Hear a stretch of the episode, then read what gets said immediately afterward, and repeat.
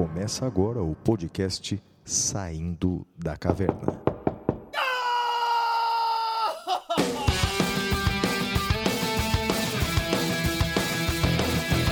Com Guilherme Madeira, Fala galera, sejam bem-vindos, sejam bem-vindas. Flávio Martins, Salve, salve galera, muito bem-vindos a mais um episódio Saindo da Caverna. Este é o episódio número 43, O Detrator. Meu amigo ou meu não amigo, não conhecido e não companheiro de podcast, Flávio Martins, o Detrator, number 45. Que história é essa, rapaz? Madeira, quando a gente pensou que esse ano a gente já tinha visto de tudo, uma pandemia mortal, é, objetos não explicados aparecendo em desertos de outros países, até que aparece um troço desse, Madeira. Campanhas anti-vacina. Cara, 2020. Dá pra fazer um roteiro de um filme de ficção, meu amigo. E que história é essa, hein, Madeira, de você me, me renegar nas redes sociais? Como assim não me conhece? Eu tenho foto contigo, canalha. Fake news, fake news. Que loucura, hein, Madeira? Que loucura. Mas olha, se essa semana teve tantas notícias estranhas e pouco republicanas, Madeira, teve uma notícia que é muito legal. Várias pessoas, muitas pessoas, centenas de pessoas, publicaram em suas redes sociais que o Saindo da Caverna foi o podcast mais ouvido do ano. E se não foi o mais ouvido ali, um dos mais ouvidos, junto com aquele O Assunto da Globo, junto com Vira Casacas, junto com o Anticast, junto com Xadrez, Xadrez verbal. verbal. Ou seja, essa galera profissa não é? dos o podcasts. melhor juízo também. Exatamente. E a gente tá aí nas paradas de sucesso. Para todo mundo né, que fez essas postagens nas redes sociais, a gente só tem a agradecer. Essa foi apenas a temporada 1 do podcast Saindo da Caverna. Provavelmente a temporada 2 eu vou gravar direto da prisão, não é, Madeira? Né? Então eu direto da cadeia, o Madeira direto do tribunal, estaremos juntos aí gravando o podcast a segunda temporada, não vai ser assim, Madeira? Vai, vai ser assim, eu vou te levar, um, um ouvinte sugeriu que eu te leve YouTube para ouvir na cadeia, Flávio. E é, e eu escrevi pra ele que a Constituição brasileira veda apenas cruéis, Madeira. Então isso aí não vai rolar, não. Mesmo, mesmo ameaçado, não perde o deboche, né? Ah, não, não vou perder, não. A gente não perde a piada. Por enquanto, estamos numa democracia. Se não tivesse, eu nem tava no Brasil ou tava bem quietinho. Mas como é democracia, ainda a gente tem o direito de falar, né? Bora lá, Flavião. E aí? V- vamos, vamos ler a- as cartas dos ouvintes. Logo mais você vai estar recebendo carta em papel. é verdade, é verdade, mas vai ser aberta pela segurança da penitenciária, né? Tem esse detalhe, porque nenhum direito é absoluto, a inviolabilidade epistolar, ela pode ser limitada pela segurança dos presídios. Fica aí uma minha última lição de constitucional antes de ser preso. Mas olha, Sem quero contar mandar... que o pacote anticrime prevê expressamente também a abertura ah, de cartas por parte dos agentes penitenciários, Flávio. Boa, perfeito, perfeito, Madeira. Então, olha só, quero mandar um abraço especial para todos aqueles que eh, eh, entraram em contato conosco, né? Pelo nosso e-mail. O e-mail é podcast@professorflaviomartins.com.br. Repita! Podcast arroba professorflaviomartins.com.br. Number você- 45, again! É, again, again, é, podcast at do, é, professorflaviomartins.com.br, né? Então, então, olha só, meus amigos, é, você também pode interagir com a gente pelas redes sociais. Os endereços desse traíra é, do Guilherme Madeira é arroba madeira10, tanto no Twitter quanto no Instagram. O meu endereço nessas duas redes sociais é arroba siga o Flávio. Madeira, você acredita, rapaz, que teve gente, inclusive professor do Damásio, que achou que a gente estava brigado mesmo por causa dessa história? Que você tava me renegando mesmo, que você disse que não me conhecia mais. teve gente que acreditou que era verdade, rapaz. Cara, teve gente, mas professor do Damásio eu não sabia, Flávio. Teve, rapaz, teve. Eu acho que a gente, o pessoal tá acreditando demais nas nossas bobagens, Madeira. Então, olha só, a primeira mensagem que a gente recebeu aqui foi da Amanda Medeiros, de Petrópolis, essa linda cidade de Petrópolis. Ela escreve assim para nós. Primeiramente, gostaria de parabenizá-los, é, parabenizá-los junto com Madeira pelo podcast de vocês.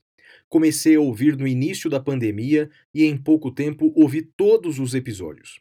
Sou bacharel em Direito, pretendo tirar minha carteira da OAB assim que possível e gostaria de fazer uma pequena contribuição sobre a lista de detratores que vazou essa semana e contou com a sua presença.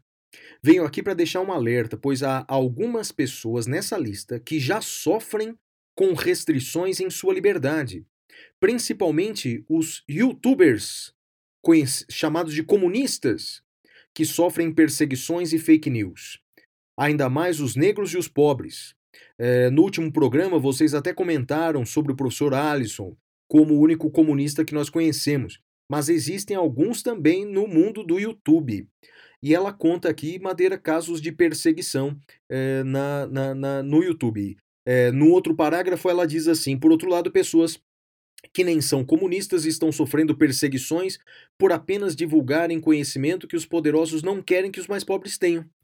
Convido vocês a conhecer o perfil da Nat Finanças no Twitter, Instagram e YouTube né, que não é comunista, pelo contrário, ensina como controlar orçamentos, como gerir o auxílio emergencial, etc. Né?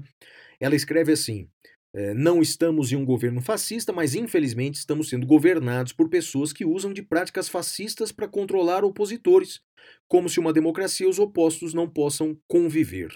Tempos estranhos, queridos mestres.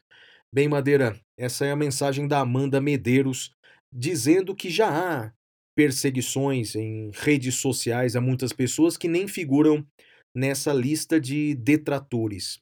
Eu creio que se nós uh, espremermos o que tem nas redes sociais, vai sair muita coisa boa, mas vai sair muito ódio, vai sair muita mentira, vai sair muito rancor, muita coisa ruim. Vai sim, e eu queria destacar aqui o perfil que ela falou, né, da Nath Finanças, uh, eu sigo, já seguia, é arroba N-A-T-H Financas, sem o C cedilha, arroba Nat com TH Finanças, tudo junto, só que em vez de ser C cedilha é a letra C. Eu acho muito legal esse perfil da Nath, é um perfil que busca democratizar o consumo consciente, uh, o que pode fazer, o que não pode fazer, como investir. Eu acho muito legal o perfil da Nath Finanças, recomendo enfaticamente. Não sei quem é essa outra pessoa que ela mencionou, uh, uma youtuber uh, comunista, uma jovem, ela diz aqui, uma jovem há pouco tempo teve seu nome envolvido em fake news, fake news afirmando que era atriz pornô não, não sei quem é essa pessoa. Eu sigo alguns perfis no Twitter e no YouTube de, de pessoas que são efetivamente uh, comunistas, que estudam o comunismo, que conhecem, mas como eu disse, eu efetivamente não conheço, não estudei, uh, uh, conheço muito pouco ou quase nada. acho que é, eu, eu, falei isso uma vez na, numa rede social e um amigo falou: Madeira, dá tempo. É, eu falei: olha, que eu acho que o, o, conhecimento de Marx é tão vasto, a obra dele é tão vasta, que acho que precisa de uma vida para entender. E um amigo falou: não, começa a ler, começa a entender, mas eu tenho tanta coisa, né? E, e não está entre as minhas prioridades. Mas Uh, recomendo que se siga de todo mundo. Uh, como eu disse, eu não sou comunista, mas sigo perfis de pessoas comunistas para compreender, entender pontos, uh, algumas chaves de interpretação. Acho que isso é muito importante, Flávio. É, e uma coisa que a gente já falou assim mil vezes no podcast, e acho que o podcast é a demonstração efetiva disso, que discordar das outras pessoas faz parte da vida em sociedade. Seria terrível se nós concordássemos com tudo, que mundo monótono seria. Só que as pessoas têm que eh, saber a diferença entre discordar e ofender entre discordar e se agredir. O fato do outro pensar diferente de mim não faz dele um inimigo. Na pior das hipóteses, uh, não fique perto. Agora, ofender, brigar, isso é insuportável, isso é, é um nível muito baixo civilizatório. As pessoas têm que acordar para isso, né, Madeira? Às vezes, Flávio, a gente faz algum tweet e, e, a pessoa pode discordar do tweet, pode falar, discordo da sua opinião por causa disso ou por causa daquilo. O que a pessoa não pode ser é babaca, né? Acho que, que é isso. É a frase do Doctor Who: just try not to be dicks. Né? Eu acho que, que isso é importante. Você pode discordar, cara, e tá tudo bem. Uh, eu, eu, postei outro dia, eu tenho zero pessoas bloqueadas, eu não uh, desbloqueei todo mundo que eu tinha bloqueado. Então, assim, sabe? Mas não, seja babaca, né? Você pode discordar e ser gentil. Aqui a gente é a prova viva disso. Eu mesmo, né? Discordo bastante do Flávio e vou levar cigarro para ele na, na, na cadeia quando ele estiver preso. Então Acho que é isso, né, é, Flávio? Mas saiba que eu tenho muita história para contar, Madeira. E, portanto, você pode até ser meu companheiro de cela. e vamos lá. A próxima mensagem, Madeira, é do Igor Lopes. Ele escreveu assim pra gente, ó. Me chamo Igor Mateus Lopes da Silva, estou atualmente no último período de Direito da Universidade Federal Fluminense e sou natural de Volta Redonda, interior do Rio de Janeiro, apesar de atualmente residir na capital fluminense. Venho por meio desse demonstrar minha profunda admiração por ambos, pela coragem de enfrentar temas tão dinâmicos e singulares a cada semana, e também pela humildade em, de trazer convidados com maior conhecimento quando o assunto não é de seu domínio. É, foi um ano muito difícil para mim, pois é, em grande parte fui afetado pela loucura do fim da faculdade e o desespero do desemprego. Contudo, tudo se acertou e hoje estou empregado na EY, uma grande empresa de consultoria. Durante muitos meses de procura, o podcast de vocês ajudou a me manter sempre atualizado e curioso e já aproveitei diversas de suas dicas culturais. Não irei opinar sobre as divergências musicais de vocês, porque se expressar meus gostos é capaz do professor eh, Flávio me colocar como primeiro na lista de detratores dele. Né? Indico apenas um ótimo livro de fantasia, porém diferente do que temos habitualmente na visão ocidental eurocentrista. Trata-se da trilogia de Daevabad, A Cidade de Bronze, de S.A.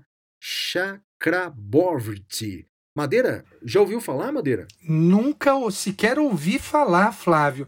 Tanto que eu copiei agora aqui o nome, tô jogando na Amazon. Eu sei, mas deixa pra... eu te falar, o nome é sua cara, rapaz. É, sua então, cara. achei muito legal. A Cidade de Bronze, olha, tá aqui. Já achou tá 41, Cidade de Bronze?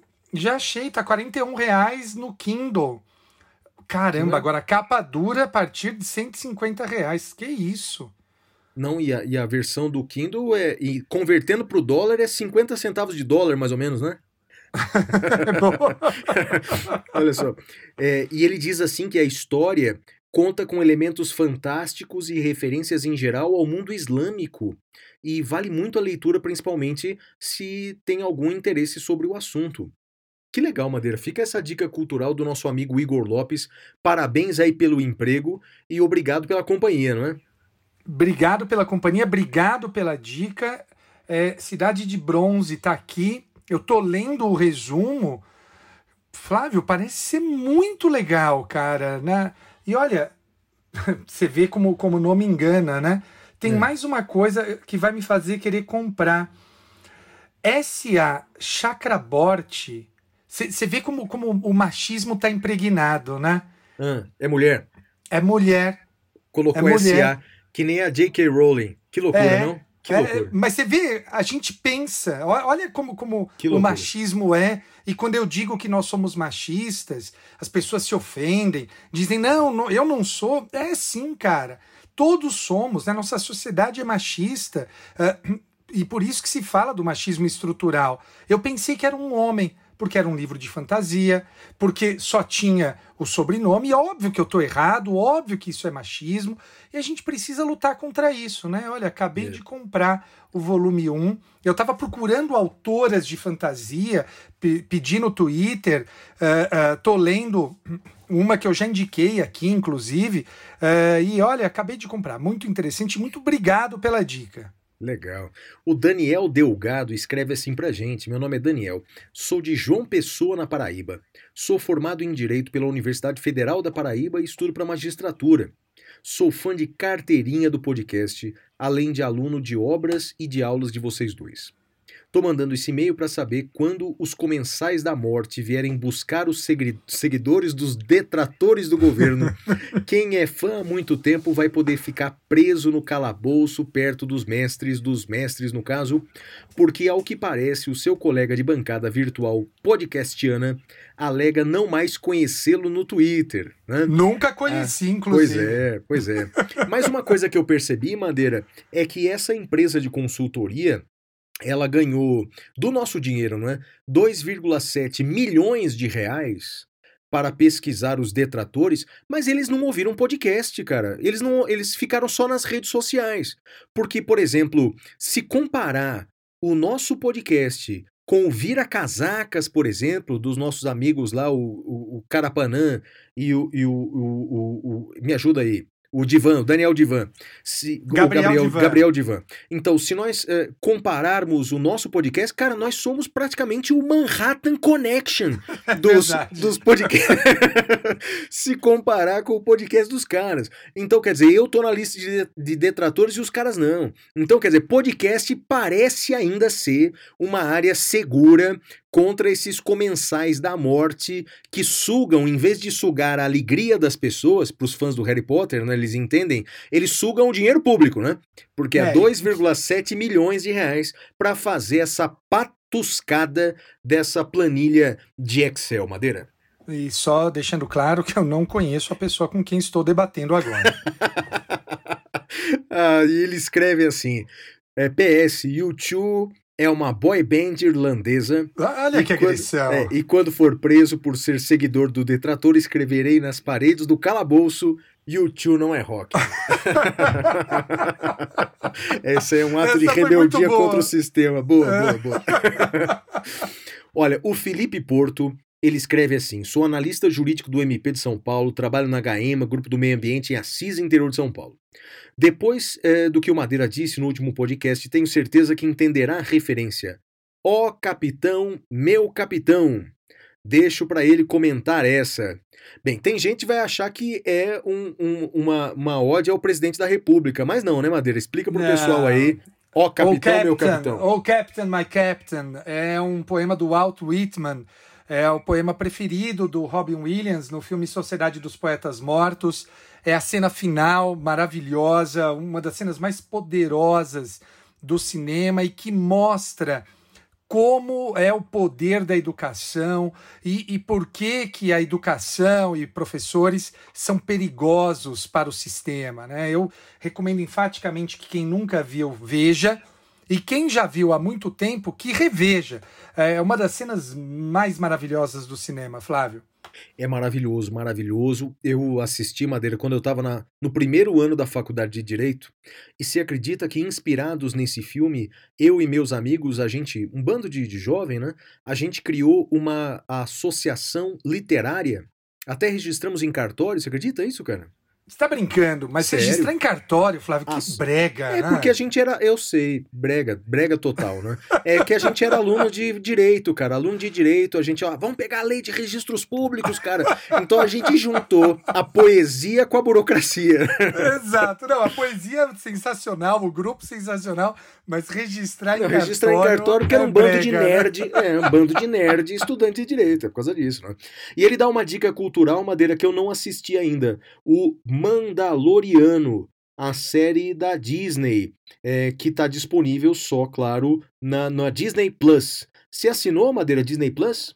Eu assinei e já vi os dois primeiros episódios. Eu tô maravilhado. Uma é baita mesmo, né? série. Flávio, pode assinar. Vale a... Olha, não tem muitas séries, tá, gente? Mas vale pelo Mandaloriano. Vale pelo mesmo, né? Mandaloriano. Vale, vale, Flávio. Pode, pode É. assinar. Eu, eu acho que eu vou assinar, porque eu vou cancelar a assinatura que eu tinha do, do, do canal de futebol lá. Não tô passando por um bom momento nessa área. Então, já que eu vou economizar com essa assinatura, eu vou assinar. Bem, ah, o Vinícius Trevisan, ele escreveu a seguinte mensagem pra gente. Olá, queridos professores, me chamo Vinícius, tenho 23 anos, sou advogado em São Paulo. Primeiramente, gostaria de agradecer aos senhores pela aprovação na UAB. Tive aula com ambos e fiz a segunda fase em Direito Constitucional. Eu nunca fui fã muito de podcast, mas o, o SDC, o Saindo da Caverna, é um caso à parte. Não perco um episódio sequer. Ouço quando estou indo ao escritório e me aprofundo tanto no tema que está sendo discutido que já me ocorreu de algumas vezes descer na estação errada do metrô sem perceber. Que legal. máximo. Muito que legal. Que legal. O cara é meio avoado, mas legal. Ah, eu, eu já fiz isso também, Flávio, então eu É. não vou nem, nem, nem criticar. É, e ele só quer agradecer pelas aulas em forma de podcast e pelo amor de Deus, nunca parem com o SDC. A gente vai ter um mês de férias, né, Madeira? Um mês a Sim, gente vai vamos, ter de vamos, férias. vamos Então, ter. é, janeirão, janeirão é offline, né? Mas, Sim. mas em fevereiro a gente volta, né? Mas, e ô, pra temporada 2. Com muitas fala, novidades, fala dos OBS dele. Meu fala Deus, dos OBS dele. OBS, OBS 1. A melhor banda de rock de todos os tempos é Led Zeppelin. Ok. É, Ah, observação 2 é importante. isso. Por que vocês sempre se despedem da Xuxa no final do podcast? Acho que perdi eh, esse episódio. Ô, ô Vinícius, a resposta, rapaz, está no seu próprio e-mail. Você começa dizendo: Me chamo Vinícius e tenho 23 anos. É isso, cara. É uma piada nossa dos anos 80. Explica pra ele, Madeira.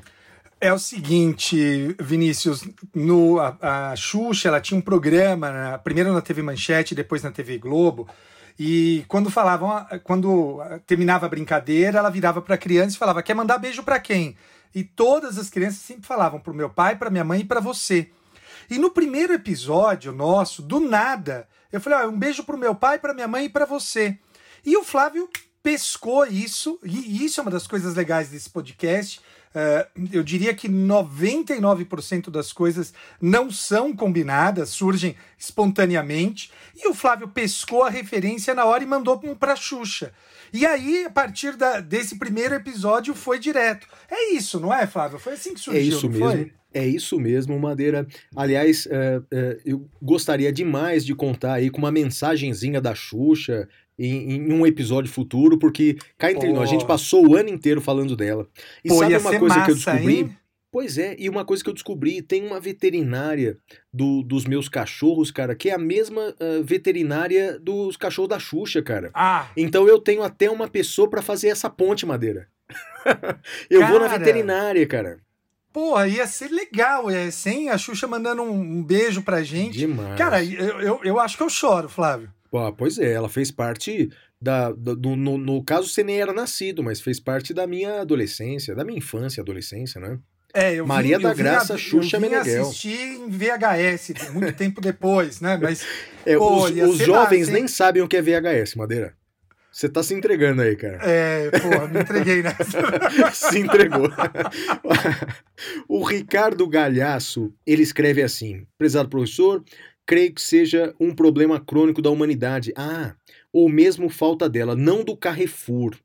Ele conta pra nós, porque a gente falou daquele caso do Carrefour, e ele Sim. manda a notícia, Madeira, de um homem que morreu numa padaria de Ipanema e o estabelecimento cercou o homem com cadeiras e continuou funcionando, Madeira. Que cena triste, né? Muito, Acho que, muito. acho que representa demais a- o momento atual que a gente está vivendo, né? É, vamos lutar pela economia e as pessoas vão morrer, e daí, não é? É um pouco disso, né? Desde o início a gente tem alertado, né, com base nos cientistas, de que eh, as cidades que melhor se recuperariam economicamente, os países, seriam aqueles que cuidaram da pandemia melhor. E a gente está vendo agora, né? A Inglaterra vai começar a vacinar agora, essa semana, dia. eh, hoje é sexta, dia 4, 5, 6, dia 7 de dezembro, a Inglaterra começa a vacinação e aqui é isso, né, Flávio? Não, e eu te contei, não é? Antes de começar o episódio, eu te contei offline que quase todos os dias, para eu ficar um pouco mais tranquilo, eu não assisto os noticiários brasileiros, eles me deixam muito nervoso. Eu assisto é, noticiário português. Então eu assisto aquela, aquele canal público da TV portuguesa, RTP, e eu assisto o telejornal de lá, porque ele me deixava tranquilo, né? O problema é que uh, os últimos episódios aí, as últimas edições do telejornal estão me deixando nervoso, Madeira. Porque eu tô vendo a Europa inteira prestes a se vacinar e quase todo mundo se vacinando. E nós nesse estágio aí, né, Madeira? É muito difícil, cara. Lamentável, Flávio, lamentável. E deixa eu mandar um abraço aí para todos que mandaram e-mails pra gente, como Pedro Cerqueira, João Vidal, Rodrigo Aparecido Garcia, Clemilson Rodrigues, Kleber Figueiredo, Diego Martins, Michel Radamés, José Augusto Brandt, Dinalva Moreira e todo mundo que mandou e-mail pra gente, Madeira. É isso aí, e agora nós vamos ao primeiro bloco Notícias da Caverna. Até já!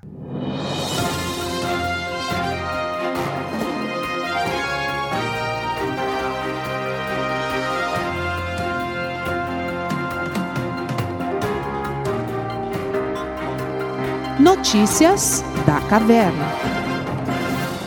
Bem, Madeira, a primeira notícia da caverna da semana é uma notícia extremamente preocupante, Madeira. Eu estou muito, mas muito preocupado com essa notícia.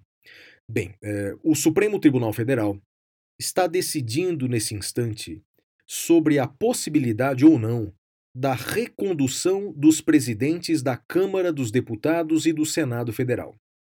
No momento em que esse podcast está sendo gravado, já houve quatro votos. Quatro ministros do Supremo se manifestaram. E os quatro ministros se manifestaram de forma favorável à reeleição dos presidentes da Câmara e do Senado. Nosso ouvinte poderia perguntar, mas qual o problema? Não, o problema é que o artigo 57, parágrafo 4 da Constituição, veda expressamente, com uma clareza evidente, límpida, veda essa recondução. O trecho final diz assim, abre aspas, vedada a recondução para o mesmo cargo na eleição imediatamente subsequente. É bem verdade que o Congresso Nacional já havia criado um subterfúgio diante de um silêncio conivente do STF, é, um, um, um, subterfúgio que permitia essa recondução, essa reeleição para o mesmo cargo, se fossem legislaturas diferentes.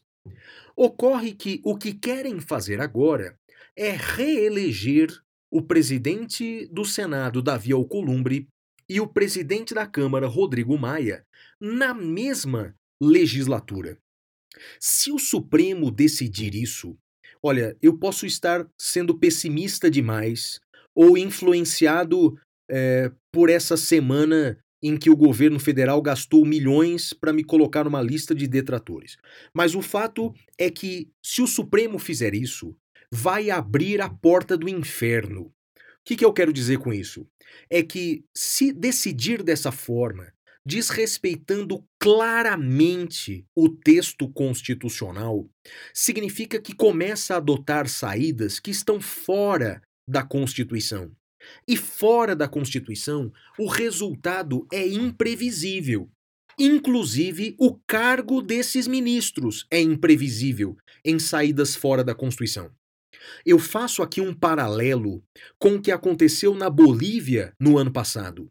Na Bolívia, houve algo muito semelhante, porque o Tribunal Constitucional, lá no caso um tribunal eleitoral, deu uma nova interpretação absurda da Constituição boliviana para permitir a reeleição quando não era possível. Só que no caso da Bolívia, foi a reeleição do presidente Evo Morales. Ou seja, criaram uma alternativa fora da Constituição. E veja o que aconteceu na Bolívia. Ficaram um ano sem democracia, um ano num golpe temporário. Felizmente foi temporário, felizmente eles voltaram à democracia um ano depois. Mas então nós não podemos fazer isso aqui no Brasil. É? Nós precisamos discutir, e eu faço questão de discutir mais a fundo é, em episódios posteriores, temas como Judicial Review, Temas como constitucionalismo abusivo, que aliás já foi tema de um episódio nosso. O que estão fazendo agora, se essa posição se confirmar, é a demonstração clara de constitucionalismo abusivo, ou seja, mudar a Constituição sob subterfúgios interpretativos para manter as pessoas no poder. Nós não podemos ficar em silêncio. Bem, já que eu tenho a fama de detrator, eu já vou abraçar esse negócio e vou continuar falando. Agora me segura. Se eu sou detrator, agora me segura. Porque é um absurdo o que estão fazendo com a nossa Constituição. E quero falar aí para o novo ministro é, do Supremo, que nós até elogiamos aqui em episódios pela sua formação. Mas o voto dele, que já foi proferido essa manhã, permite a reeleição do presidente do Senado e não permite a reeleição do presidente da Câmara? O, o, o senhor ministro, é, menos, né, senhor ministro? Pelo amor de Deus, menos, né, ministro? Quer comentar, Madeira, ou é mais seguro para você passar para sua notícia? Não, eu posso comentar, Flávio, e, e, vou comentar o que eu e você já conversamos sobre esse tema, e, e aqui há uma certa discordância entre nós. Uh, só para o ouvinte entender, eu concordo com o Flávio quando o Flávio diz que esse tipo de interpretação é equivocado, uh, porque é, é uma regra clara do texto constitucional.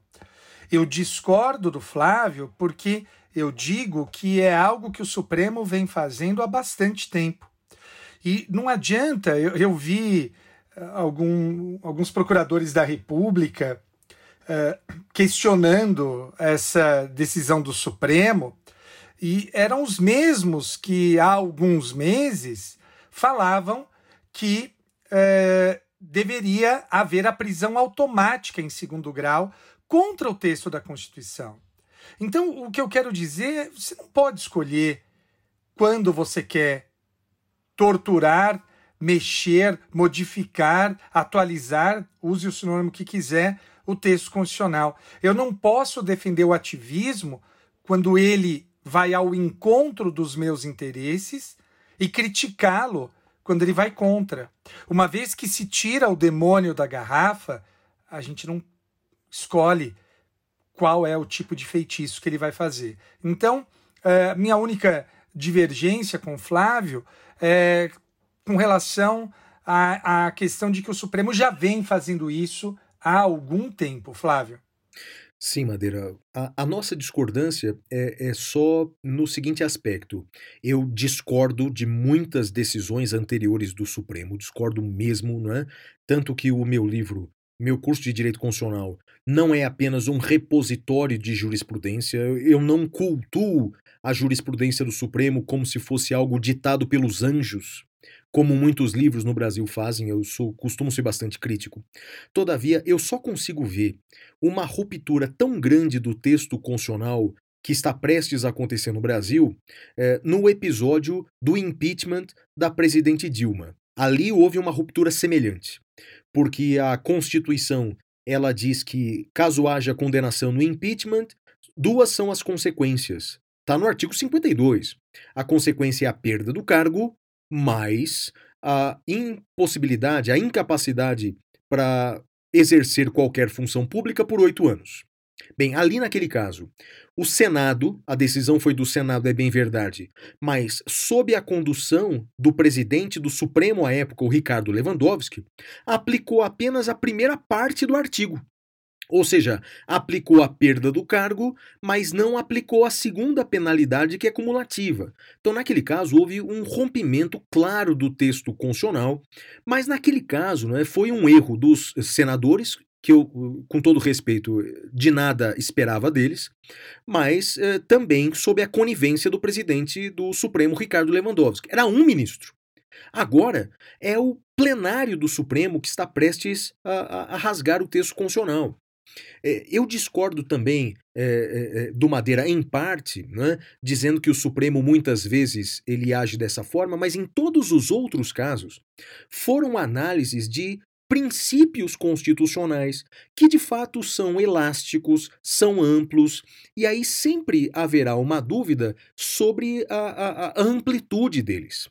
Nesse caso, tanto do impeachment da Dilma como na recondução dos presidentes da Câmara e do Senado, é uma regra constitucional clara que não da prisão em admite- segunda instância também, que tem a regra do artigo Ah, Madeira, eu 280, sei. alguma coisa do CPP, É, Flávio. Eu discordo. Também é regra ali. Também Eu é discordo regra. que é regra. Eu discordo que é regra. Eu acho que é princípio. Então aí tá a nossa divergência. Mas, ô, mas a gente pode fazer um podcast só sobre prisão em segunda instância. Eu acho que merece.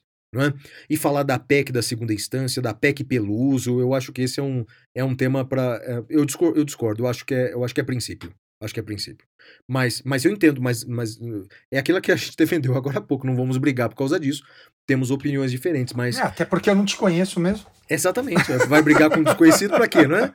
Não é? Olha, mas se, se eu for preso, meu amigo, vão me conhecer como os- o, o, o, o, o Simonal da área jurídica, rapaz. Porque eu tenho eu tenho o WhatsApp de um monte de professor aqui.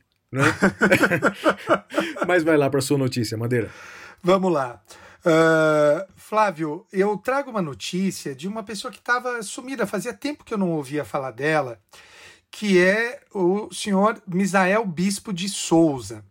Para quem não se recorda, não está ligando o nome à pessoa, ah, Misael Bispo de Souza é o assassino da advogada Mércia Nakashima em 2010. Foi um, um feminicídio, à época não existia esse termo, não, não, não havia essa figura jurídica. E, e eu confesso, Flávio, eu, eu fico muito. Eu tenho cada vez mais me, me causado nojo, né? raiva, todo tipo de pensamento ruim, e tenho eh, lutado contra, contra isso, né? contra o machismo que existe em mim. Mas o fato é que ele foi preso, foi condenado pelo homicídio da Mércia e eh, ele pediu para aguardar em casa por conta da pandemia, dizendo que ele estava, entre outras doenças, com depressão. Eu não faço pouco de saúde mental, muito pelo contrário, acho que todos devemos nos preocupar com a saúde mental, mas o fato, mas o fato é que nós precisamos levar as coisas a sério. E eh, o STJ cassou a liminar e determinou que Misael Bispo de Souza volte à prisão. Essa é uma decisão que eu peguei do site do STJ, eh, uma notícia de ontem, dia 3 de dezembro. Não sei, portanto, se ele já voltou, se ele eh, não voltou, não sei como é que está essa questão, mas o fato é que eh, Misael Bispo de Souza teve cassada a decisão que permitiu a ele a prisão domiciliar. Flávio. Você lembra desse É, caso, Madeira, né? Eu lembro, eu lembro, lembro sim. Triste caso, não é, Madeira? Triste caso, infelizmente, longe de ser um episódio isolado no Brasil, né? Infelizmente. É, pra, pra, não gosto de fazer piadas, mas eu acho que aqui cabe bem a ironia.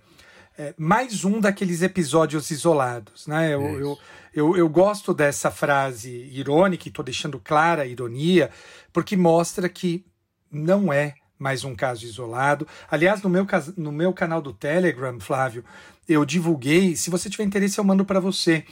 eh, uma pesquisa que foi feita no estado de São Paulo, abrange só o estado de São Paulo, envolvendo, Flávio, eh, estupros. Estupros eh, ocorridos agora no- na época da pandemia, nesse ano de 2020.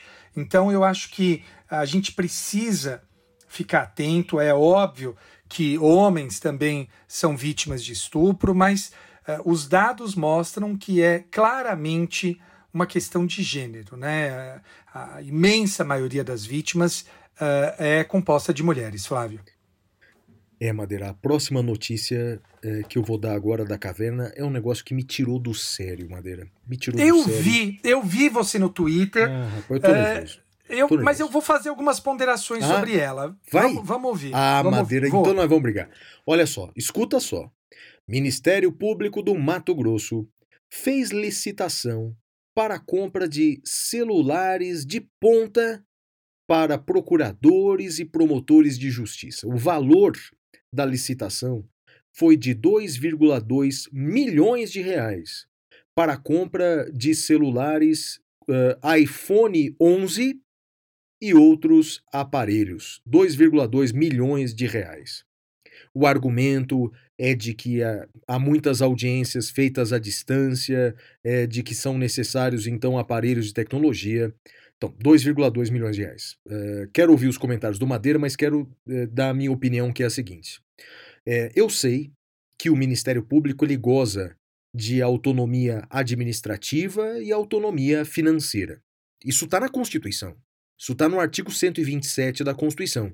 A mesma autonomia que gozam a Defensoria Pública, mesma autonomia que goza o Judiciário. Todavia, essa autonomia não é uma carta branca para utilizarem da maneira como quiserem. Não é uma carta branca.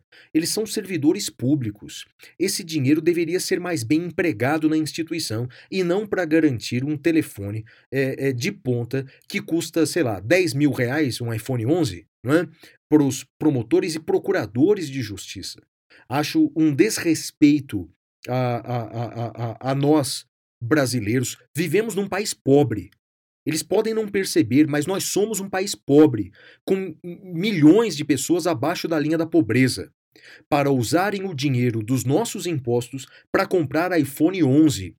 E olha, eu não sou hipócrita, eu estou gravando esse podcast de um iPhone 11. Só que a diferença é que eu paguei com o meu dinheiro e não com o dinheiro do povo. Eu espero que o CNMP possa censurar esse ato irrazoável esse ato irrazoável, mas acredito pouco que isso vai acontecer. Pode falar, Madeira.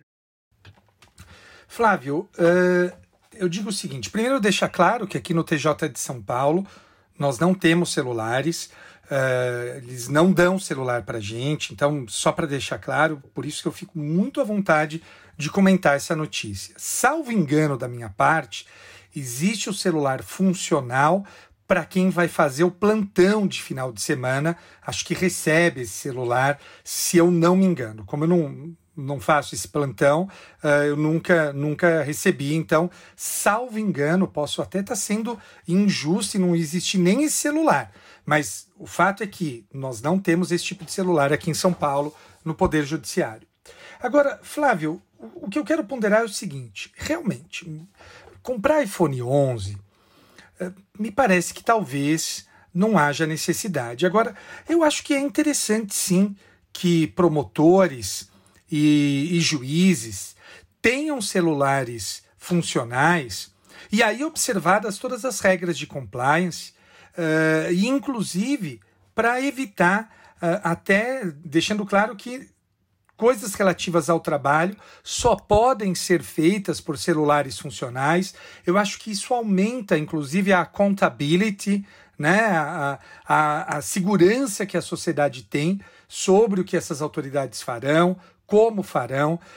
Acho que é um exagero iPhone 11. Realmente, iPhone 11. Que é, eu errei no preço, Madeira, errei no preço, ele tá só 5 mil reais. Eu, você tinha falado quanto? 10. Acho que tá. o 10 deve ser o novo, né? O 12, né? É, acho que sim. O, o, o, é, qual que é o mais novo? É o 11 ou o 12? Eu não sei. O 12 é o mais novo. É aquele que eu não vou comprar. Ah, então eles. É, então olha que, que eles vão comprar o 11, né? Podia ser o 12, né, Madeira? Eu acho que não pediram o 12 porque o 12 não veio com carregador, não tem isso? é, mas eu, eu, insisto nisso, Flávio. Eu, eu acho que é, é importante. É, para as regras de accountability. Eu acho que seria, seria interessante nesse ponto. Não, acho que pode se questionar o fato de ser iPhone 11, mas eu. E por outro lado, olha, até pensando aqui, uh, talvez em termos de segurança seja até melhor o iPhone 11 do que outros celulares, mas eu não acho de todo absurdo, desde que observadas essas cautelas que eu mencionei aí, Flávio. Sim. Eu acho que também discordamos quanto a isso, Madeira. Eu acho, eu acho que o fato de ter um telefone eh, funcional não é problema. Pelo contrário, é necessário. Agora, escolher os modelos e escolher os modelos mais caros é, num país pobre como o nosso, acho que é completamente é, então, irrazoável. Então não, não, concordamos. Não. É isso, a diferença é que eu tô gritando e você tá sendo ponderado, mas concordamos. concordamos. Eu gostei disso. Acho que poderia ser o, o nome do podcast, Gritando e Ponderado. Né? o detrator e o ponderado, é isso. Isso, isso, boa. boa. Vai pra sua notícia, Madeira. Olha, a minha notícia, uma notícia uh, envolvendo o habeas corpus 193-253 do Mato Grosso do Sul, uh, que tem por relator o ministro Edson Fachin. O governador do Mato Grosso do Sul ele pretendia a suspensão da ação penal que ele responde no âmbito do STJ. Ele foi denunciado com base em relatos extraídos do acordo de colaboração premiada celebrado entre ex-executivos da JBS e o Ministério Público Federal.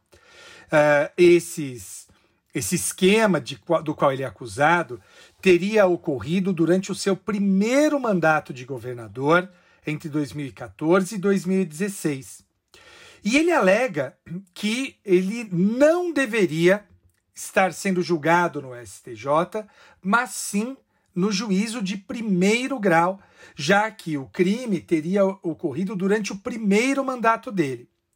O ministro Edson Fachin observou que, eh, na verdade, não viola o princípio do juiz natural, eh, que foi aplicado o precedente do Supremo e que, portanto, está correto que este feito esteja lá no âmbito do Supremo Tribunal, do Superior Tribunal de Justiça.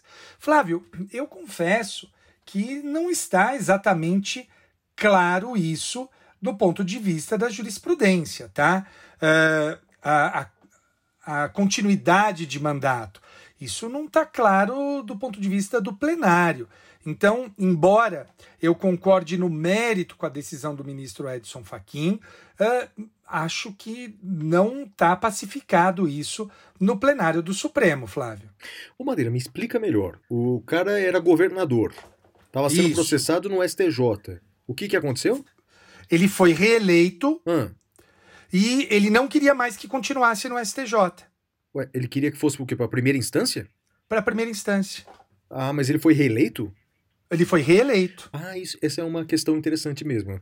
Eu acho que não, não tá é? clara, mas eu acho que a lógica diz para manter no tribunal, né, Madeira? Sim, sim, concordamos, concordamos. Epa, primeira concordância do programa. Pois é. Concordamos. Aí provavelmente concordamos. a última. Eu tô vendo as, as minhas próximas notícias, provavelmente vai ser a última.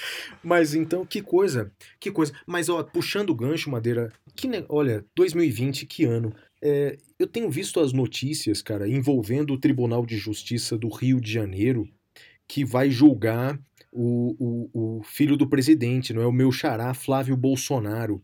Madeira, Uh, até para a eleição dos membros uh, diretivos do tribunal, influência política, candidato do, do, do, do Flávio Bolsonaro, uh, visita do corregedor na presidência da República. Madeira, que coisa, que coisa triste, Madeira, que coisa pouco republicana, meu amigo.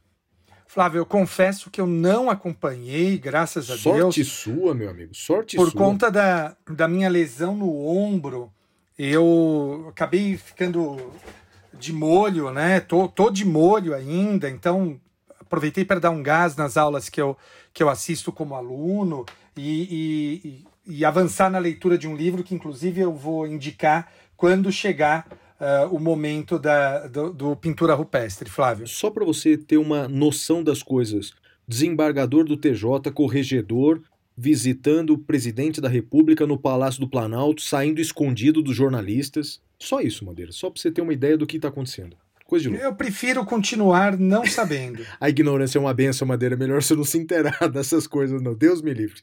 Eu, eu vi e me arrependi. Me entristeci. A próxima notícia é a seguinte, Madeira. Membros do Ministério Público. Ah, essa aqui ficou famosa, Madeira. Olha essa aí. Né?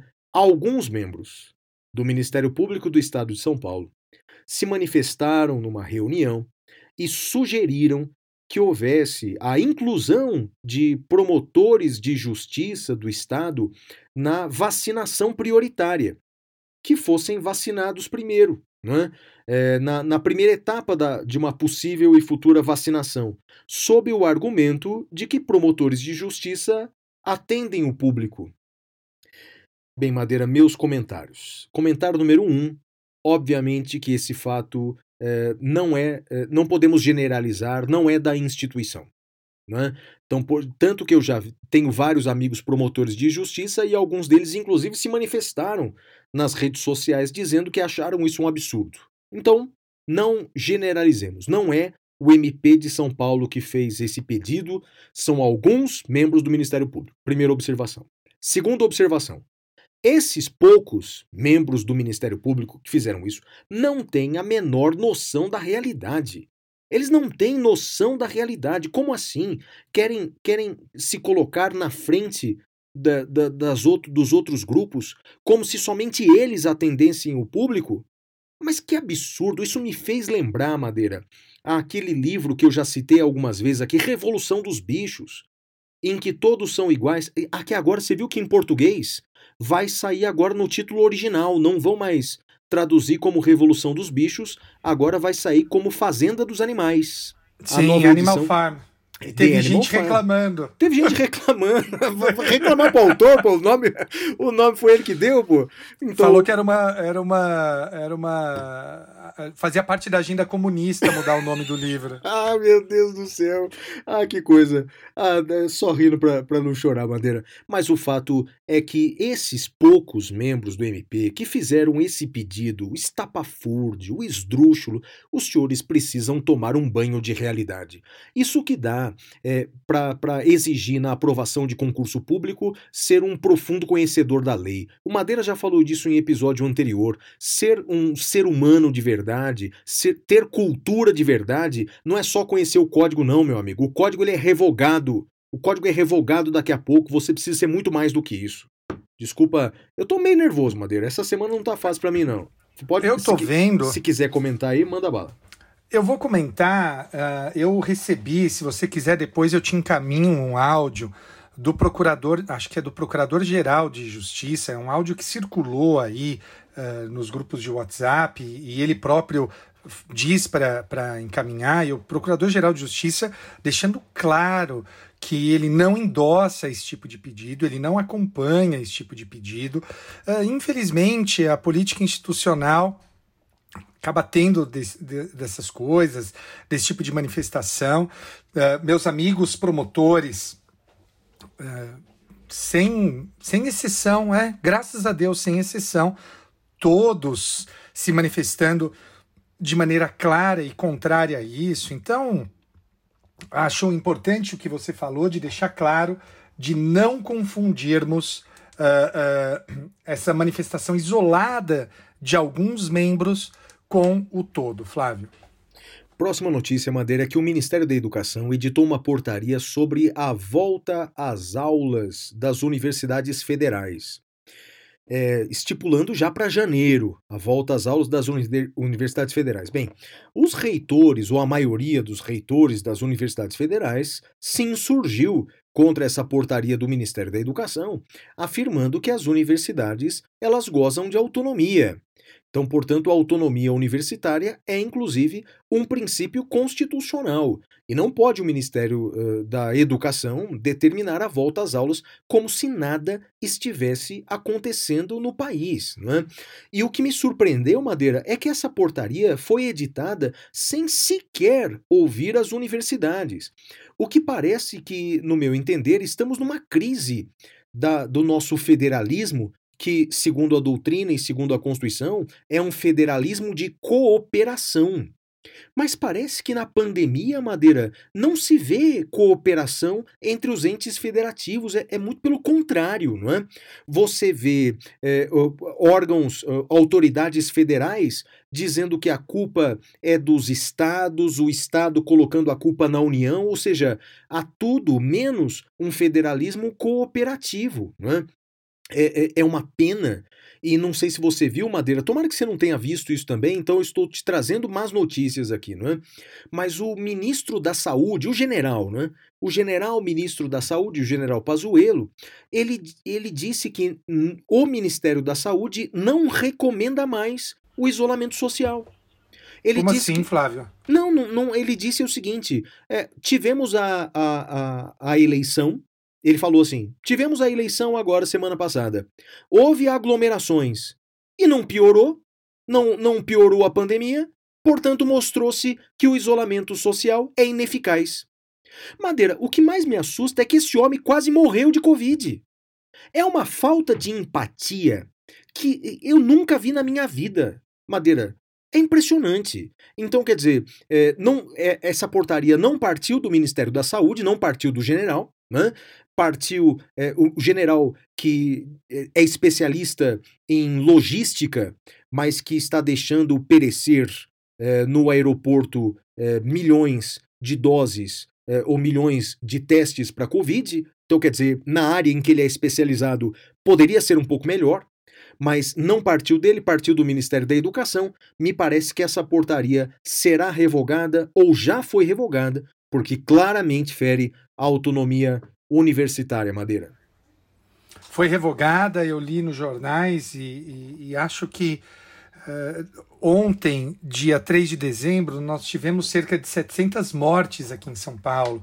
Uh, mentira, no Brasil, perdão está aumentando demais. Nos Estados Unidos bateram 3 mil mortos praticamente. Essa segunda onda está vindo com muito maior força. Então, eu entendo, Flávio, eu, absolutamente entendo que as pessoas cansaram. Eu entendo, eu entendo, Flávio. Todo mundo se cansou. É, há pessoas que precisam ir para a rua para ter o sustento de sua família. Não é com elas que eu falo. Eu não falo com essas pessoas. Eu tenho certeza que se elas pudessem escolher, elas estariam no recesso do seu lar com a sua família. Mas eu quero falar com o nosso ouvinte que não precisa ir para a rua. Meu amigo, você que não precisa ir para a rua, até mesmo em respeito àquelas pessoas que precisam, que são obrigadas a ir para a rua, fique em casa. Fique em casa, evite aglomerações. Tá chegando, né? A, a cura tá ali. Nós estamos vendo a cura no horizonte. Então, segura um pouquinho a onda para ajudar a todos nós. É aquilo que uh, aquele seriado que eu gosto muito fala, né? O personagem Jack, live together or die alone. Ou a gente aprende a viver junto, ou a gente vai morrer sozinho, Flávio. É. Última notícia da caverna aqui, Madeira, é a seguinte: talvez nós vamos divergir novamente. O STF está examinando novamente é, uma questão polêmica. Se o crime de injúria racial se é, é prescritível ou imprescritível. Sim. Bem, para situar o nosso ouvinte, sobretudo o ouvinte que não é da área do direito. Primeiramente, a Constituição Federal, no artigo 5 ela prevê um rol taxativo de crimes imprescritíveis. É, no Brasil, em regra, os crimes prescrevem. Até o homicídio prescreve no Brasil. Significa que se o Estado não punir o criminoso num determinado tempo, não pode punir mais. Né? É a extinção da punibilidade pelo decurso do tempo. Em regra, os crimes prescrevem. Mas a Constituição Federal prevê duas exceções. Primeiro, é, grupos armados contra o Estado Democrático, um crime contra a segurança nacional. E o segundo crime é a prática do racismo. Bem, olhando para a lei infraconstitucional, nós temos uma lei do racismo, que é a Lei 7716 de 89. Indubitavelmente, os crimes ali previstos são imprescritíveis. Quanto a isso, não há dúvida. A dúvida é: e o crime de injúria racial previsto no artigo 140, parágrafo 3 do Código Penal? Que consiste em ofender a honra de uma pessoa utilizando-se de elementos raciais. Então, por exemplo, ofender uma pessoa por conta da sua cor. Seu negro isso, seu macaco, ou seu judeu imbecil, sovina. Bem, são injúrias raciais. A dúvida é: a injúria racial também é imprescritível? Vou dar minha opinião, depois quero ouvir a opinião do Madeira. Na minha opinião, Madeira, o que a Constituição diz é que a prática do racismo é imprescritível. É, e aí existe um princípio de interpretação constitucional aplicado à interpretação constitucional, que é o princípio da supremacia da Constituição. Ele não se aplica só na hermenêutica constitucional, mas também na hermenêutica. Ele quer dizer o seguinte: quando nós vamos interpretar uma lei, qualquer lei, nós temos que interpretá-la à luz da Constituição. Aquela lei só é válida à luz da Constituição se ela for compatível com a Constituição. Mas nunca faça o contrário. Nunca tente interpretar a Constituição dentro dos parâmetros da lei infraconstitucional. Então, no meu entender, nós não podemos interpretar a expressão prática de racismo aos estritos limites da lei do racismo da lei 7716 de 89. Porque ofender uma pessoa chamando-a de macaco, de judeu, qualquer coisa que o valha de forma ofensiva, é um ato de racismo. Então, em resumo, eu entendo, Madeira, como já decidiu no passado o próprio Supremo e como já decidiu no passado o STJ. Eu entendo que a injúria racial, por ser uma prática de racismo nos termos da Constituição, também é um crime imprescritível. O que, que você acha, Madeira?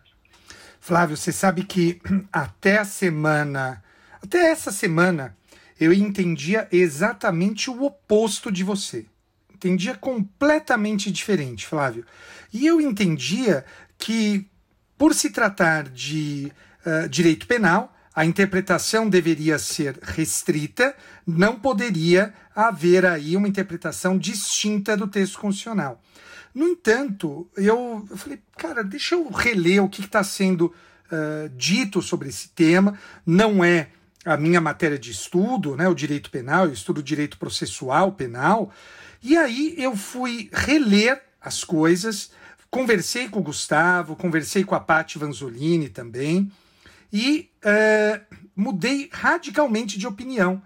Hoje, Flávio, eu defendo exatamente isso que você falou. Os textos que eu li, as conversas que tive com a Paty com, e com o Gustavo vão exatamente nesse sentido. E o acréscimo que eu faço é o seguinte: racismo, quando a Constituição fala de racismo, ela não está querendo dizer unicamente o crime de racismo, mas todas aquelas condutas que se ligam ao tema racismo. Por isso que uh, é correto entender que injúria racial seria uma forma, seria também um crime uh, imprescritível, Flávio. Então, eu adiro a sua posição e, e não sei se vai vingar no Supremo, mas uh, eu adiro a essa posição, que também é do Junqueira e da Pati. É, para mim é uma surpresa, Madeira. Eu pensei que você ia discordar de mim. Né? É, e um argumento que muita gente me mandou é o seguinte: professor, essa posição sua está equivocada porque em direito penal não se admite a analogia em malam partem.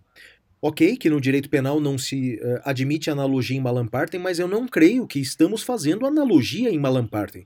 A Constituição é clara, dizendo que a prática do racismo é imprescritível. Nós não estamos aplicando isso para outros crimes. Nós não estamos aplicando isso para crimes contra o patrimônio, nós não estamos aplicando isso uh, para crimes contra a vida. Estamos praticando, aplicando o texto constitucional para práticas de racismo, que, uh, nos termos da lei, não precisa estar adstrito à Lei 7716 ou seja, indubitavelmente, ofender uma pessoa olhando nos seus olhos, dizendo que ela vale menos porque a cor dela é negra, isso é um ato de racismo e o espírito da Constituição claramente é para diminuir uh, uh, o racismo no Brasil. Quer dizer, uh, no direito constitucional, é, costuma-se classificar é, dois tipos de, de constituição, Madeira, ou dois tipos de interpretação constitucional.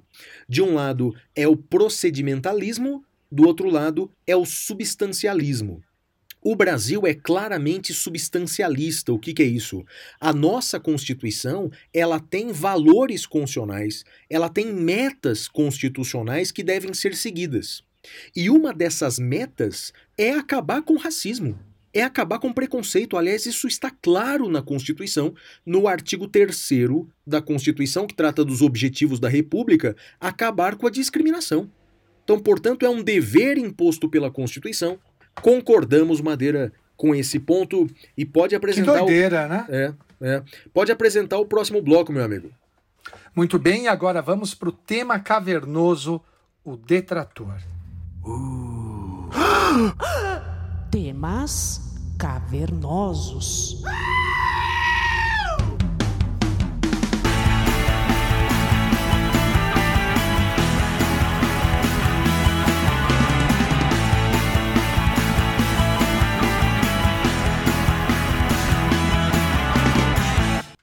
Bem, meus amigos, essa semana nós tivemos a publicação de uma lista por parte do governo federal de detratores e apoiadores e nesta lista estava, entre outras pessoas, o nosso amigo, uh, o amigo de vocês, professor Flávio Martins. Flávio, vamos fazer uma análise transversal desse tema, que eu acho que é, que é importante, porque ele toca várias questões seja de direito penal, seja de direito civil, seja uh, uh, de direito administrativo. Então, toca o barco, Flávio. É, vamos lá, Madeira. É, primeiramente, me parece que é, o governo federal, ou estadual, ou municipal, tem todo o direito, os ocupantes dos cargos públicos têm todo o direito de saber o que, que a sociedade pensa deles. Né? Não seria a primeira vez que isso acontece. Né? Mas a forma como aconteceu é toda, é toda estranha, é, é, é uma sucessão de atos tristes, Madeira. Primeiro, o valor pago pela consultoria. O valor chama muito atenção. O valor, Madeira, é de 2,7 milhões de reais. Então, uma consultoria recebeu 2,7 milhões de reais para fazer, então, é, para prestar esses serviços é, para o governo federal, especialmente aí no caso para o Ministério da Economia. E fez uma lista de professores. Então, quem faz parte dessa lista? São jornalistas, são professores e são é, personalidades é, influenciadoras, que eles chamaram de influencers. Por incrível que pareça, Madeira, eu figuro em duas dessas profissões. E o governo federal me classificou como professor e influencer. Eu estou nas Tava dando moral isso, hein, influência. Ah, que brincadeira, né, Madeira? Eu, eu me senti desrespeitado. Né? Me senti meio que o, o blogueirinho do direito constitucional. Né? Bem, mas então o fato é que o, o governo uh, divulgou isso. Isso chegou até a imprensa e chamou o fato de que na lista da esquerda jornalistas e professores e influenciadores é, foram chamados de detratores. Detratores.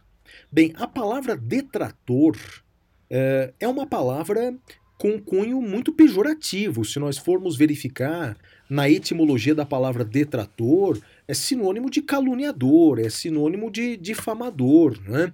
que só faz maledicências. Né? Então, primeiro, uh, Madeira, isso poderia gerar inclusive, responsabilidade civil por parte do Estado, não é? é? que elabora uma lista e chama pessoas que se manifestam de detratores. Eu confesso que até entrei em contato com um advogado amigo meu é, se ele toparia ajuizar uma ação, pleiteando danos morais, e óbvio que eu doaria é, o valor ganho para alguma instituição de caridade, mas eu achei que isso ia me dar, ia me causar mais mal do que bem eu ia ficar eu remoendo, ia ficar remoendo essa história e, e, e, não. Eu acho que a, a, o carnaval que eu já fiz nas redes sociais já me deu o, o bem-estar que dinheiro nenhum daria. Bem, Madeira, o fato é que eu não sabia que eu fazia parte é, dessa lista de detratores, até porque cá entre nós, não é? Eu sou professor, eu dou minhas aulas, tenho podcast com você, escrevo algumas coisas. Mas nada de extraordinário, sou apenas um professor. Aparecer numa lista pública de detratores.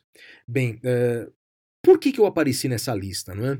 é o que chamou a atenção do Ministério da Educação foi, Madeira, algo que nós falamos muito, inclusive aqui no podcast, não é?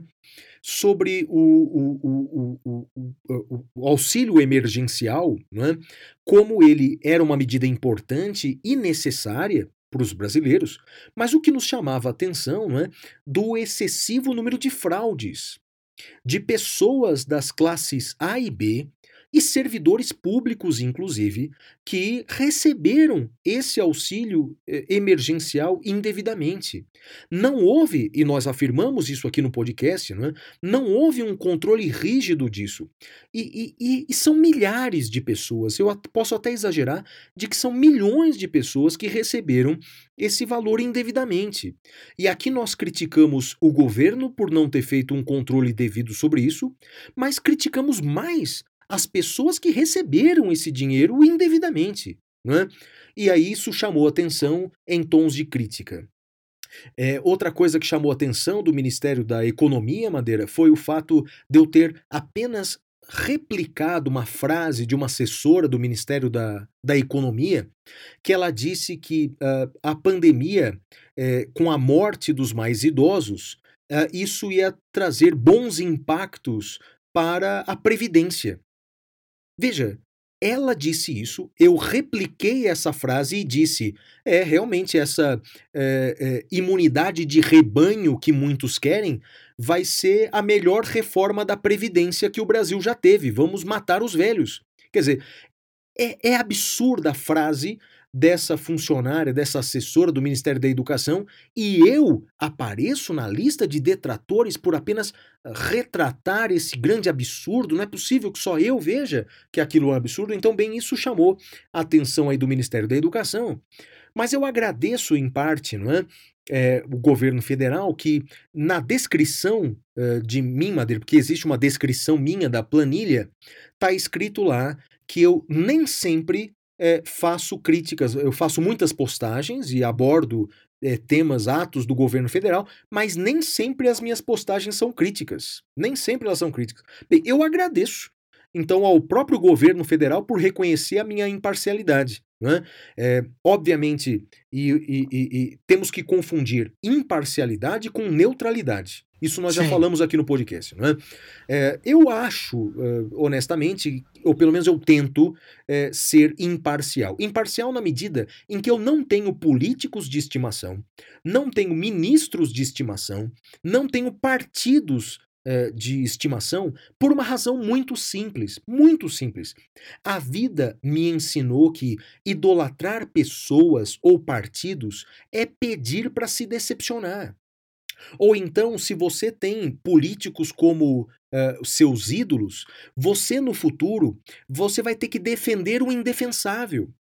Você vai ter que eh, eh, esconder aquilo que, que, que está à vista de todos. E, e, nós temos que seguir valores, nós temos que seguir princípios. Puxa vida, eu tenho um nome a zelar. O que eu quero deixar de mais importante para o meu filho são os meus exemplos. Né? Então, portanto, uh, uh, uh, não tenho, eu tento ser imparcial, mas agora não me exige a neutralidade não me exige neutralidade. É, eu tenho os meus valores, eu tenho os meus princípios, então eu não posso ficar em silêncio diante de absurdos que acontecem. Não é? E não é só absurdo do Poder Executivo. Veja o quanto eu fiquei nervoso com uma provável decisão do STF. Aquilo que eu acho que é errado, aquilo que eu acho que não é republicano, aquilo que eu acho que não é democrático, eu vou falar. Até porque, Madeira, veja, uma coisa que eu falei para você e falei para alguns amigos. Felizmente, essa lista foi feita em tempos de democracia.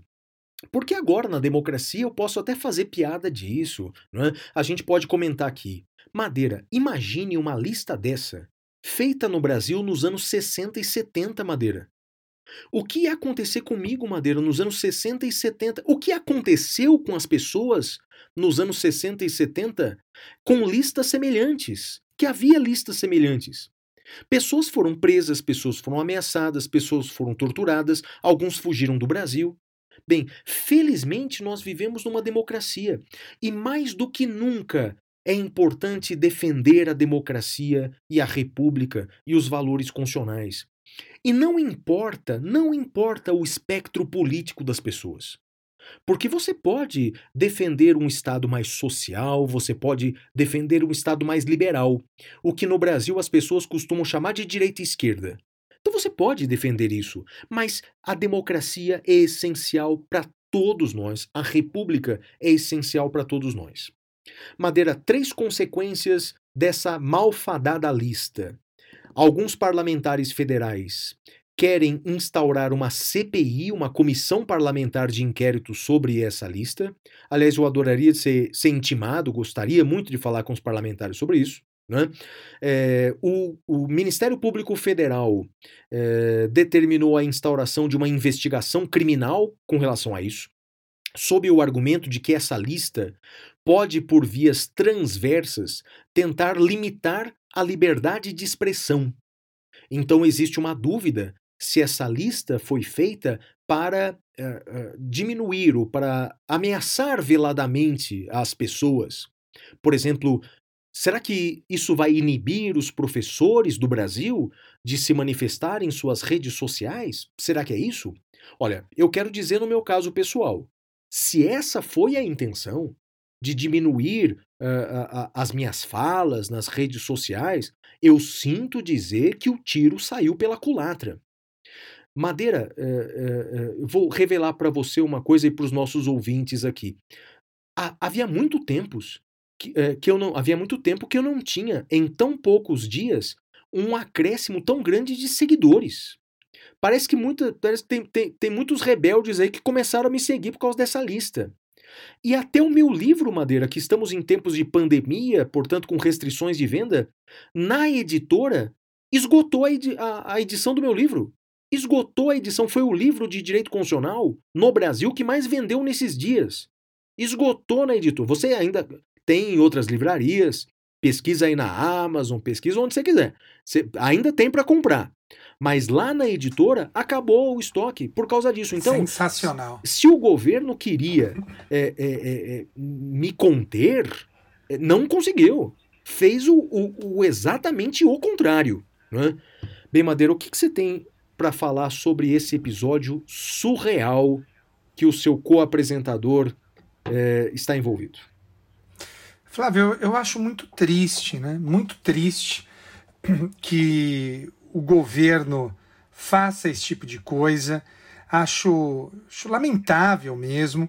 Eu me lembro que um dos argumentos que se usava para uh, sustentar voto no, no atual presidente era que nós não viraríamos uma Venezuela, nossa bandeira jamais seria vermelha e esse tipo de, de bobagem, né?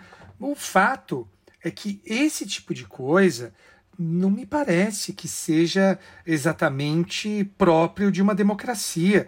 Eu acho que é assustador uh, que isso ocorra, assustador que isso seja feito. Uh, fico feliz de ver que, por outro lado, o tiro saiu pela culatra, como você bem mesmo disse, ou seja, Uh, eles não conseguiram o intento deles. Agora, é o que a colega do início do, do programa, do episódio, comentou, né? Existe uma série de pessoas que não têm aí uh, o poder uh, que eu e você temos e que sofrem continuamente agressões e perseguições desse grupo ideológico. Então, eu acho que é chegada a hora. E, e vejam, eu acho difícil alguém que nos ouça que siga, uh, o, o, siga esse perfil ideológico uh, de maneira cega. Eu sei que temos ouvintes à direita, à esquerda, uh, me orgulho muito disso, mas eu acho que você que tem amigos que seguem essa linha ideológica, é importante chamar a atenção deles. Né? Não no sentido de, de cobrar, de brigar, nada disso Nada disso. Mas no sentido de falar, escuta, olha o que o governo está fazendo com esse pessoal, olha que, que absurdo, né? Insisto, não no sentido de se cobrar uh, de amigos, mas no sentido justamente de deixar clara uh, que, olha, olha o que você está apoiando, olha, olha o erro, né? Você pode ser favorável ao governo, mas você não pode ser favorável a esse tipo de conduta. Insisto, eu acho que isso, isso é muito importante. A gente precisa uh, voltar à razão. E a razão impõe esse tipo de coisa, Flávio, a meu ver. Concordo com você, Madeira, concordo com você. Eu mandei uma mensagem, eu conversei essa semana com alguns amigos professores de Portugal. Quando eu contei para eles o que aconteceu, eles acharam é, eles perguntaram, teve um que perguntou, mas Flávio, mas a situação no Brasil está tão grave, não é? Porque é isso que parece mesmo, não é? É um fato grave. Numa república acontecer um troço desse é, é lamentável. E ela está grave, né? Ela está grave. Sim. Acontecer isso é gravíssimo. Muito grave, muito grave. É, um fato menos importante é que o governo rompeu o seu contrato com essa empresa de consultoria, Madeira, que venceria no final do ano é, então rompeu o contrato com a empresa que prestou a consultoria. Ou Ora, seja, a, ora, culpa, ora. a culpa é do sofá, Madeira. É aquela história, Exato, né? Eu exato. encontro a minha esposa com um amante no sofá e eu vendo o sofá. É isso. A culpa é, isso. do sofá. É isso, Madeira. Pode apresentar o próximo bloco, meu amigo. E agora nós vamos ao próximo bloco, que é o Pintura Rupestre. Até já.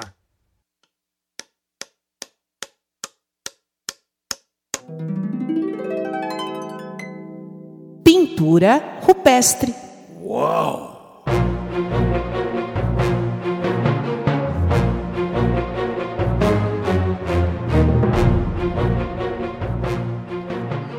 Madeira, a minha dica cultural da semana é um filme que está na Netflix.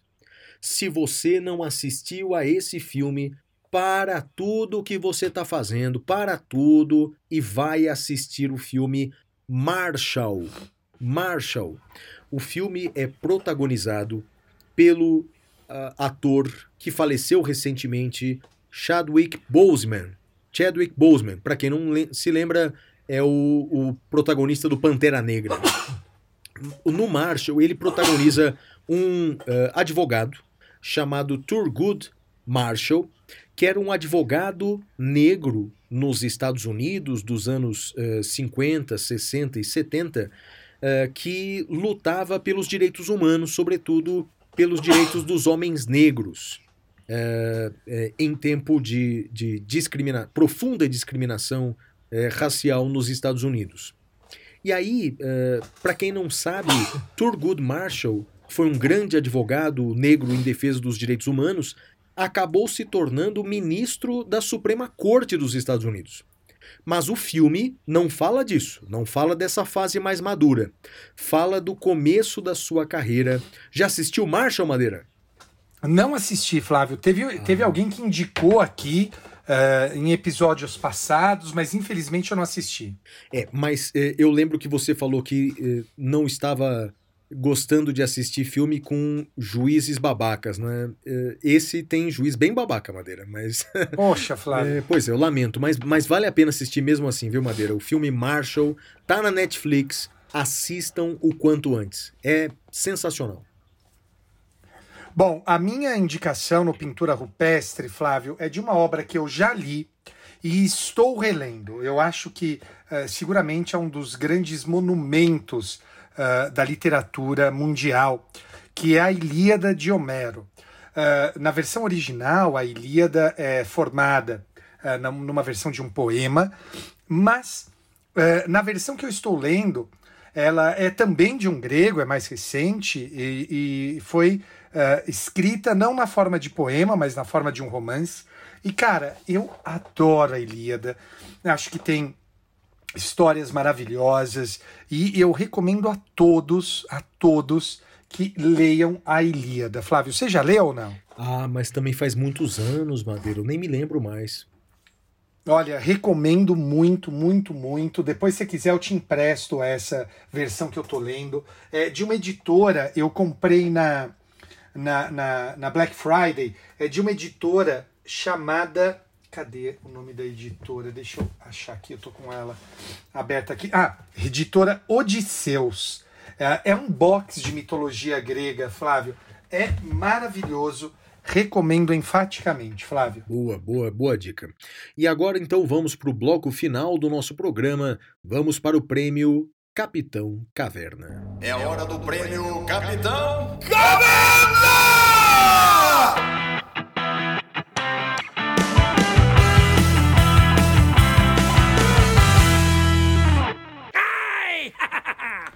Muito bem, meus amigos, nessa ah, nesse quadro do programa, eu e o Flávio fazemos comentários de destaques positivos e destaques negativos. O destaque negativo meu dessa semana, Flávio, vai justamente para as pessoas que tornam a rede social um lugar ruim. Ah, eu insisto, eu entendo que a gente pode discordar de quem quer que seja, mas ah, saiba discordar, saiba colocar seu ponto de vista, saiba ah, dizer com argumentos, né? Xingar, ofender, só faz de você uma pessoa desagradável. N- não seja uma pessoa desagradável. Bem, Madeira, e o meu destaque negativo da semana vai para malversação do dinheiro público. O dinheiro público mal empregado, o dinheiro público mal usado. Tem uma frase é, da Margaret Thatcher que eu até escrevo no meu livro. Né? Margaret Thatcher, que é um daqueles personagens históricos é, bastante. É, como é que eu poderia dizer? É, bastante polêmicos, não é? Bastante polêmicos. Mas a Margaret Thatcher tem uma frase dizendo o seguinte: não existe dinheiro público. Na verdade, é o dinheiro das pessoas, na verdade, é o dinheiro dos impostos. Né? E, e aí, o, o que fizeram uh, essa semana com o dinheiro público? E aí, quero destacar os 2,7 milhões de reais para fazer uma pesquisa muito mal feita, digas de passagem, sobre professores, jornalistas e influenciadores na internet, chamando-os de detratores. É, mais do que a ofensa pessoal que eles tentaram fazer, a malversação do dinheiro público é uma pena e é uma das demonstrações de por que o Brasil ainda precisa muito a evoluir.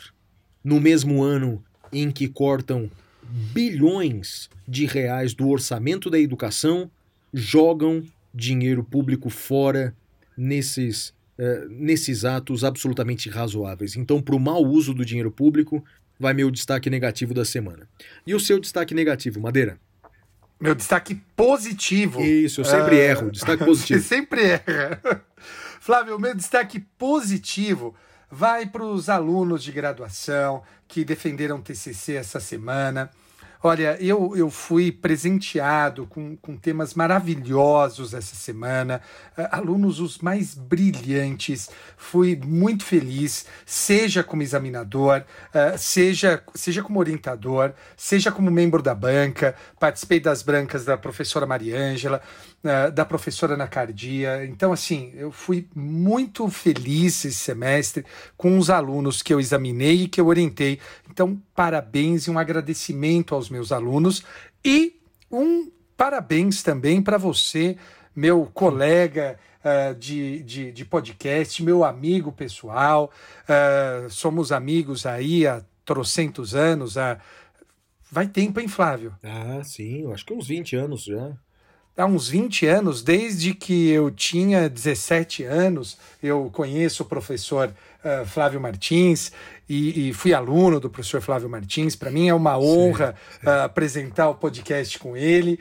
E então meu, meu destaque positivo também vai para você, Flávio. Eu acho que uh, esse ano todo tem sido um ano muito difícil, né, para todos nós. E acho que te agradecer por Uh, pelos encontros aqui no podcast. Tem, tem sido. Foi parte da minha saúde mental, Flávio. Então, Não é meio terapia. Agradeço né? a você. É uma é, terapia. Pô, é, é muito bacana, é cara. Bom, Me é divirto bastante. Eu também. E, e aprendo destaque... bastante. É, eu também, claro. E o meu destaque positivo vai para os comparsas do detrator, incluindo você, Madeira, que desde o começo aí me eu prestou, me, me prestou solidariedade, me prestou solidariedade. Cara, mas foi, foi demais essa semana, cara. Cara, eu, eu eu de fato fiquei aborrecido em parte, mas só em parte, porque eu recebi telefonemas de amigos que há muitos anos não falavam comigo, dizendo: Flávio, é você na lista? é, sou Boa. eu mesmo, sou eu mesmo. Então, parabéns, parabéns pela sua postura. Ninguém me ofendeu, pelo contrário, cara, várias pessoas me mandaram parabéns. Uh, eu contei pro meu. Quando eu contei pro meu filho Gabriel, de 15 anos, o que, que você acha que ele respondeu, Madeira?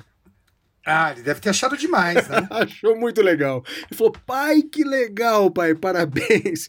Então, para o Gustavo Junqueira fez uma postagem para mim, cara, sensacional, dizendo que tem orgulho de trabalhar comigo. Na verdade, sou eu que tenho orgulho de trabalhar com ele, com você e com tanta gente bacana. Então, para todos. Ah, e, e, e não posso deixar de fora a quantidade de, de mensagens que eu recebi nas redes sociais. Tirando uma meia dúzia que me ofendeu, dizendo eu sabia, você só fala coisas ruins, você realmente é um detrator, né? Então, tirando uma é. meia dúzia, uma meia dúzia que disse isso, mas milhares, milhares de pessoas é, me mandando mensagens de solidariedade e dizendo que é um absurdo o governo federal gastar milhões de reais com uma lista para colocar professores detratores. Isso é surreal, isso não é, não é compatível com a democracia. Para todos esses comparsas do detrator aí, meu destaque positivo da semana, Madeira. Muito bem, e com isso encerramos mais um episódio do Saindo da Caverna. Queria mandar um abraço pro meu pai, pra minha mãe e para você. E pra Xuxa. Um beijo para você, Xuxa. Tchau, tchau. Tchau.